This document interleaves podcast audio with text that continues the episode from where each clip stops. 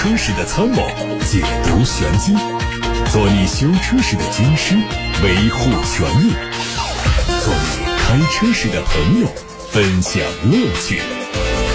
调频九二七，傍晚六点半，董涛说车，只和车友在一起。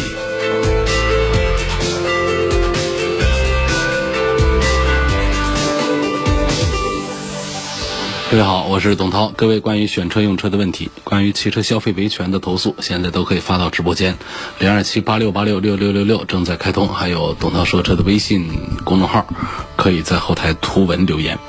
看新闻，日前天津一汽夏利汽车股份有限公司发布重大资产出售及发行股份购买资产并募集配套资金及关联交易报告书，明确了最新重组的具体方案。内容显示，如果资产出售和重组顺利完成，一汽夏利将告别整车业务，这意味着夏利汽车将退出历史舞台。曾经属于一代人记忆的夏利汽车将彻底的跟大家再见。现款在售的奔驰 C 级最近一次改款是在去年，目前第五代新车的原型车已经上路，做一段测试之后，预计二零二一年正式发布。除了三厢轿车之外，还将推出旅行版。从最新曝光的谍照看，新车的尺寸和比例看起来和现款相似，但重新设计的前脸明显受到了全新一代奔驰 S 级的影响，特别是前大灯。内饰设计同样也会借鉴全新一代奔驰 S 级的理念。在动力方面，考虑到排放法规的新要求，第五代奔驰 C 级入门车型仍然是使用 2.0T 发动机，不过将会首次加入轻混技术和插混技术。新款华晨宝马 X1、X2 车型上市，X1 推了五款配置，售价区间二十七万九千八到三十九万九千八；X2 有四款配置，价格从二十六万六千八到三十二万九千八。新车最大的变化是全系标配了十点二五英寸的液晶触控屏、无线 Apple 的 CarPlay，还有镀铬装饰以及后排的尊贵软枕等配置，进一步升级了豪华体验。动力延续现款。有媒体获得了一组国产奥迪中期改款 Q5L 的实车图，前脸换装了 SUV 家族八边形的进气格栅，内部是蜂窝装饰做点缀，LED 大灯内集成了键束式的日行车灯带，保险杠两侧有 RS 车型的巨型装饰，侧面和现款一致，车身的镀铬装饰条、外后视镜都做了熏黑的处理。内饰方面，中控屏尺寸从现款的8.3英寸升级到10.1英寸，并且搭载了奥迪最新的车机互联系统。参考海外车型的尺寸和动力变化，国产中期改款 Q5L 的尺寸预计会做小幅的加长，同时 2.0T 动力也将小幅提升，引入12伏的轻混。雷克萨斯经销商传出消息，雷克萨斯 ES 将新增一款 300H 尊享版。售价从三十九万六起步，这个车是基于 ES 三百 H 卓越版打造，主要是增加了十八寸的轮毂，前排的座椅通风，矩阵式 LED 远近光照射大灯，两段式的远光灯，自适应控制系统，前 LED 流水式的转向灯。上汽大众新款辉昂实拍图和新车信息已经曝光，它将在北京车展上首发亮相。外观是较现款做了小幅调整，包括前脸换装了全新款的下包围，搭配贯穿式的银色镀铬装饰条。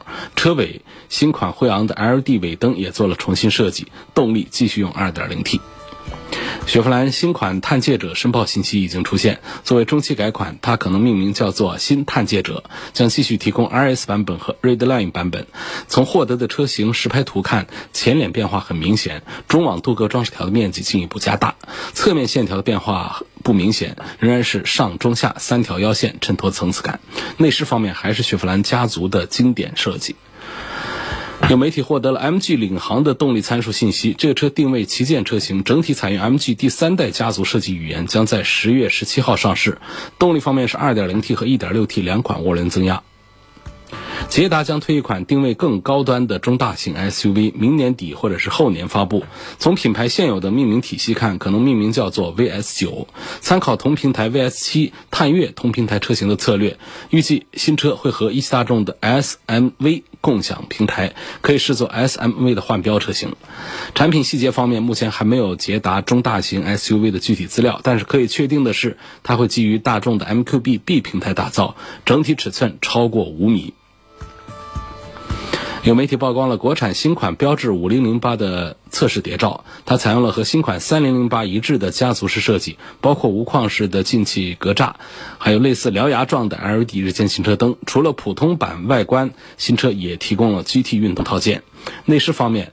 海外观图的照片显示，它升级了十英寸的信息娱乐触控屏，还有十二点三英寸的数字仪表盘。中控出风口下方配置了钢琴按键样式的按钮。好，各位刚才听到的是汽车资讯部分，董涛说车正在直播，我是董涛。大家关于选车用车的问题，关于汽车消费维权的投诉，现在可以发到直播间来，零二七八六八六六六六六正在开通。还有董涛说车的微信公众号，可以在后台留言。今天先看来自董涛说车微信公众号后台的话题，有位朋友反映一个问题，他说七月上旬在长泽红旗。买一辆 HS 五，口头达成的交车时间最迟八月初，4S 店各种理由不交车。现在说铁路运输要十月份可能会到，请问这种情况我该如何维权？为什么要是口头达成呢？口头达成的交车时间，如果我们有录音呐，有这样的对方也承认的话，才能够算数。否则的话呢，这就算是没有。约定交车时间没有约定交车时间，他也没有侵犯你的权益啊。尽管我们心里不舒服，都知道他是拖拉了，但是一切讲证据啊。所以呢，要提醒大家，一个呢就是咱们的这个约定啊，有多种形式，不管是电子的、口头的、纸面的，呃都行，但是一定是要有。第二个呢，就是这个约束啊、约定啊，要比较科学、比较严谨。我们说的时间呢。我们有一些这个陷阱的这个合同条款，跟你讲，啊，八月份以后交车。那这样的说法大家可以理解，那就是到任何时候，当然说，呃，法律还有一个这个咱们的呃大多数人的一个理解范围啊。但是从这个字面上来理解的话呢，就是八月份以后，二零二二年的八月份，二零二三年的二月份，这都属于是二零二零年的八月份以后，那个时候交车都没有违反。协定，所以一定是说几月几号之前，尽量的是签清楚啊这样的时间。所以像你这种口头约定的是八月初，八月一号叫八月初，还是八月十五号叫八月初，这个东西也没有一个法律规定啊，只是大家的一个常识认知，觉得八月初好像是指的八月的前十天，就八月十号之前叫八月初，八月上旬，这这都是模糊的界定。更何况你这还是一个口头的约束，你口头的约定你是录音了还是有人证啊还是怎样？这都是在后期维权的时候非常困难的。所以基于这种情况，我觉得从现在的情形来看呢，第一个呢对你不大有利。你如果说讲维权的话，劳心费力的，可能最后没有一个什么结果。那第二个呢，说这个十月份可能会倒车，你也就要不就等着。第三个呢？就是看你这个车是不是就觉得这个店里，呃，不讲诚信，或者这车啊你也改主意了，也不想要了，那干脆咱们就取消这个订单都行。四 S 店清场的二零一九年的东风雷诺科雷傲官价是二十二万多，现在多少钱买合适？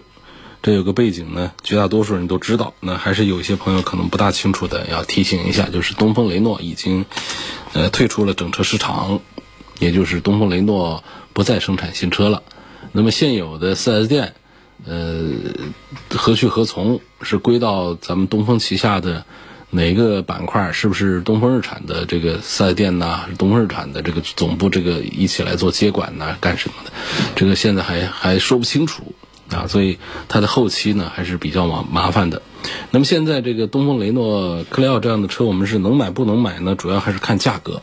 这除非价格啊要特别低，在我看来的话呢，不打个对折这样的车就不用考虑了。说打个七折八折的，这是一点意义都没有，没有价值的。六折都不行，就是谈五折，二十二万多啊，来个十一万左右，咱们把这样的全新的一个车把它拿着，然后呢，用我们省下来这个钱去冒。后期的维修不方便，包括贬值这方面的风险，我觉得这个这个交易还算是合算的。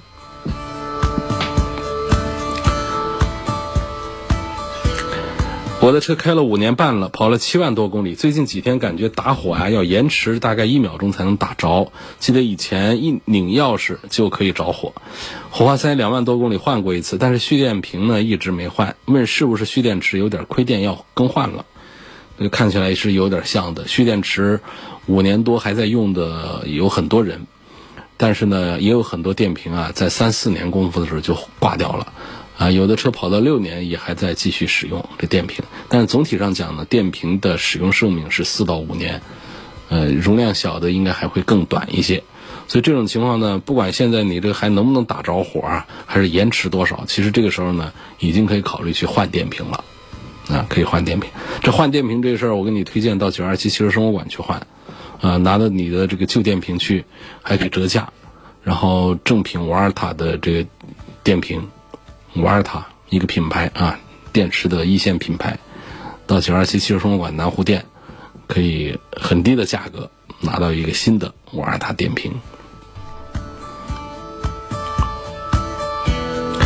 前几天呢，手自一体的车被新手误切换成手动模式，在一档不升档的状态下开了一个多小时，跑了大概四五十公里，会造成哪些不良的后果？呃，最起码就是它一个过热吧。呃，当然说，如果说真的这个油温过热的话呢，它其实变速箱会有一个自动保护的，啊，会会断开这个动力。那如果说一直没有出现这种情况，说明这个过热还没有热到对发动机有明显的损伤的这个份儿上。呃，我觉得这一趟下来呢，损伤肯定有，但是呢，不是那么的明显。比方说，咱们把这个油放出来，那。说的是变速箱啊，这个跟发动机关系不大。把这个变速箱的油放出来，看看里面是不是有有有一些这个磨损的一些呃粉屑啊这样的一些痕迹。呃，四五十公里个把小时，我觉得也不至于会那么明显，但是肯定是心里有一些不舒服吧。这种情况偶尔发生个一次，我觉得。以后多观察吧。从长久来看呢，这一趟肯定对你的这个变速箱的磨损要比正常使用要大一些，但是应该不至于在当下表现出故障来。嗯，可以继续用吧。领克零五和吉利星越怎么选？名爵的品牌是来自意大利嘛？名爵是早先是英国品牌，然后就是咱们。嗯，南汽、上汽，咱们把他们荣威和名爵把他们拿到中国来，全全部都收购回来了，现在成了一个自主品牌。关于领克零五和吉利星越呢，我觉得领克零五确实是在产品力上，在自主品牌里面还是最强的。如果你只是对比这两个车，没有具体的其他的一些需求的话，我还是告诉你，领克零五做的比吉利星越这些要好一些的。下一个问题问到。1.5T 的昂科威啊和魏的 VV 六应该怎么选？嗯，别克的昂科威呢，这个产品的成熟度还是很不错的。呃，相对这个魏的 VV 六来说，我觉得它的成熟品质要更好一些。但是呢，它的 1.5T 配的是一个七速的双离合变速箱，这个上汽家的七速的双离合变速箱是重点回避的。一定要注意，上汽家的，上汽家配在别克上、雪佛兰上的、名爵上的、荣威上的这个七速的干式的双离合变速箱，有一个算一个，大家一定是多加小心，最好是能够绕开。希望点评一下日产途达这款车啊，这是咱们在国内生产的一款这个非承载式车身的硬派的一个车子。呃，这个车呢，我觉得配置上呢，给咱们改造改装留下了升级的空间。这是一个好话啊！如果说的不好听一点的话呢，就是配置上做的是很素的，很能够越野，因为是采用了非承载式的车身，呃，是很很厉害的，而且在高配呢是分时四驱，呃，这还是可以的各方面。但是，是否大家真的是一个想硬派越野的一个玩家？如果不是的话呢，买这个途达，你不要冲着这个个子去买它。你说，哎呀，我这二十万不到啊。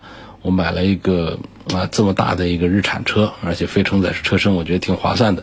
你从这个角度，这个车拿到手之后，你可能会后悔，因为这个车其实开着别扭，并不舒服的。在城市工况下用车，呃，无论是油耗的问题啊，啊，还是这个舒适性的这个方面的表现，还不如说拿着二十万，我们买一个城市用途的一个呃中型的一个 SUV，肯定用的比这个。途达要舒服一些。所以，首先这个车呢，就是要问自己，你是否真是一个喜欢越野的玩家？你拿过去对它做改造、改装、升级，让它更符合你这个越野越野的这种玩法。好，以上是我们先说的来自董涛说车微信公众号后台的图文留言。现在我们看来自八六八六六六六六后台的问题，看中了指导价格十七万七千六的广汽新能源 iMV，指导价十八万二千八的吉利几何 C，预售价十七万的奇瑞蚂蚁高能 Pro。希望主持人从续航、配置、品质、空间以及外观和内饰的科技感各方面给这三款车排个序，该应该是怎么个选法？呃，这三个车呢，实际上呃，相对于其他的几款产品呢，在国内的一些新能源车来说，他们还是都有自己的亮点。但他们有一个共同的一个亮点是什么呢？就是他们都是专属的新能源车的平台。它不像有一些产品，它拿一个燃油车的一个平台，就是拿一个燃油车的壳吧，直接把发动机、变速箱给扒掉，然后给安上电池和电机，就变成了一个电动车。这样的车咱们最好是不要买。那我们现在很多的。这个工厂自主工厂里面呢，它都是这样来生产电动车的。那么这三款产品呢，相对讲呢，还是稍微要高端一点，就是他们至少没有走那一条路线，都是有自己的专属的这个平台，这是第一点。第二点呢，就是他们的你要对比他们的续航，其实续航呢表现都是差不多，它分高低续航，高的都是在五百多，低的就是四百四百多过一点，这这个都是呃差不多的这个标称。主要看的是什么呢？就硬核的就讲这个。它的真续航，就是它真实的能够跑多少，这个就千差万别。那有的可能打对折都还不止，这一点呢，就需要做对比测试。那那从这个广告宣传和这个媒体的一些消息来说呢，大家认为这个呃，现在奇瑞的。蚂蚁这款车的这个续航会做的硬核一点，那但是这个车呢，现在还是在一个预售的一个状态。这是这在宣传当中啊，它是宣传自己是硬核的续航，啊，这么一个。那么从已经有的这个产品上来看的话呢，这个爱安的 V 现在的这个群众口碑应该还是很不错。刚才这个朋友他重点在关注了它的这个续航的问题，续航的问题它也是。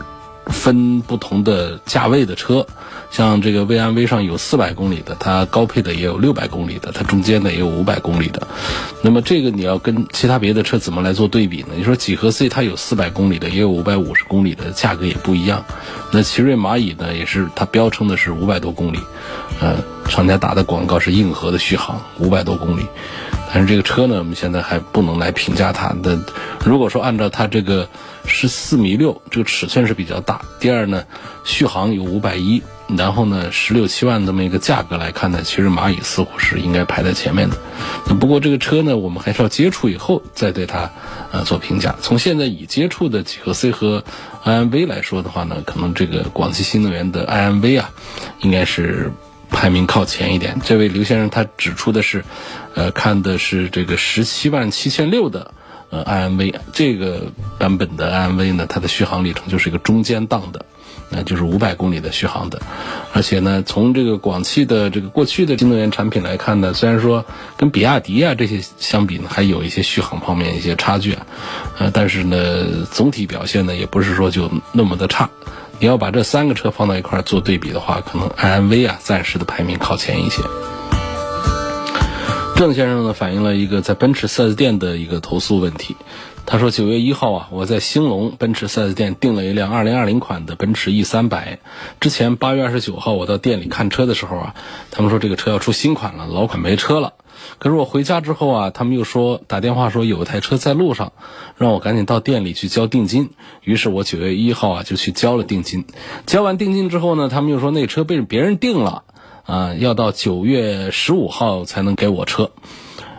但是一直到现在都没给我车，也没有任何说法。到店问原因，他们就一直跟我推新款的奔驰，说老款的没有了。呃，就这么一个事儿，大家听到这儿是不是就明白了？这其实是个套路啊！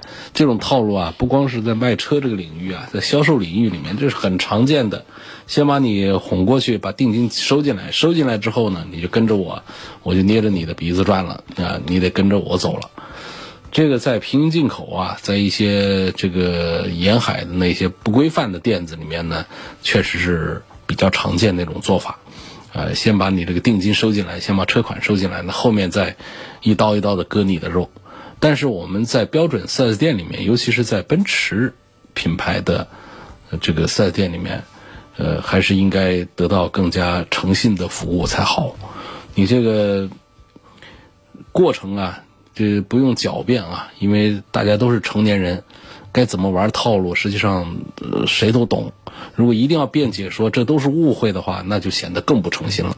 啊，这种事儿，说实话，在汽车圈里面，如果你是一个卖车的，听到这儿之后就知道，就可以认定那就是一个套路。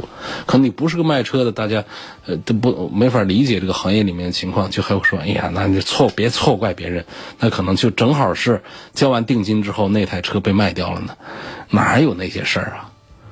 那所以这个事儿呢，就是我认为这就是在耍套路啊。就是店里根本就没有老款车了，但是呢，又想把新款车卖出去，于是骗消费者说：“我这儿有老款车，你把定金交给我，交过来之后就说这老款车得等，你等不及了，我就给你推新款车。”就这么一个情况啊。我觉得，虽然说现在没有拿到证据啊，我从一个车主的一个名义上，我个人推断，这就是汽车销售界里面非常常见的，就是没什么技术含量的。一个低端的一个骗局，这个情况我刚才已经拍照下来了，拍照下来我会把它传到奔驰的西区销售公司。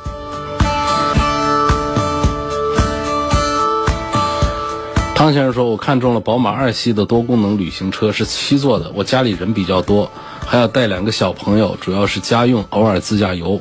希望从性价比啊、家用啊各方面来点评一下这个车，或者三十万元以内有没有其他的选择？打算买个 MPV 的，希望推荐。”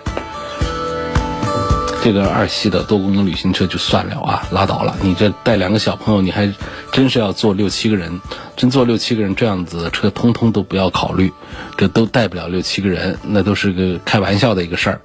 这车子啊，车长啊，不到个五米左右啊，你就别指望说那七个座位的第三排座位有什么用了。它不仅侵占了我们的后备箱空间，还让我们的第二排的空间不大好。然后车上的六个人、七个人，个个。都憋屈，至少有五个人坐着都很憋屈，这没什么意义的。